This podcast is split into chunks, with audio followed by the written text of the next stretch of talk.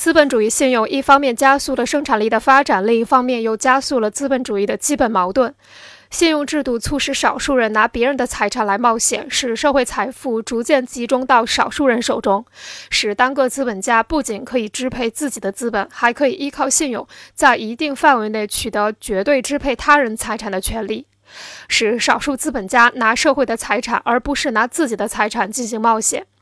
信用制度加剧了各生产部门之间发展的不平衡性，促使一些部门生产过度膨胀，导致社会资本再生产的比例严重失调，引发信用膨胀、通货膨胀和金融风险，从而加速和加强经济危机的爆发。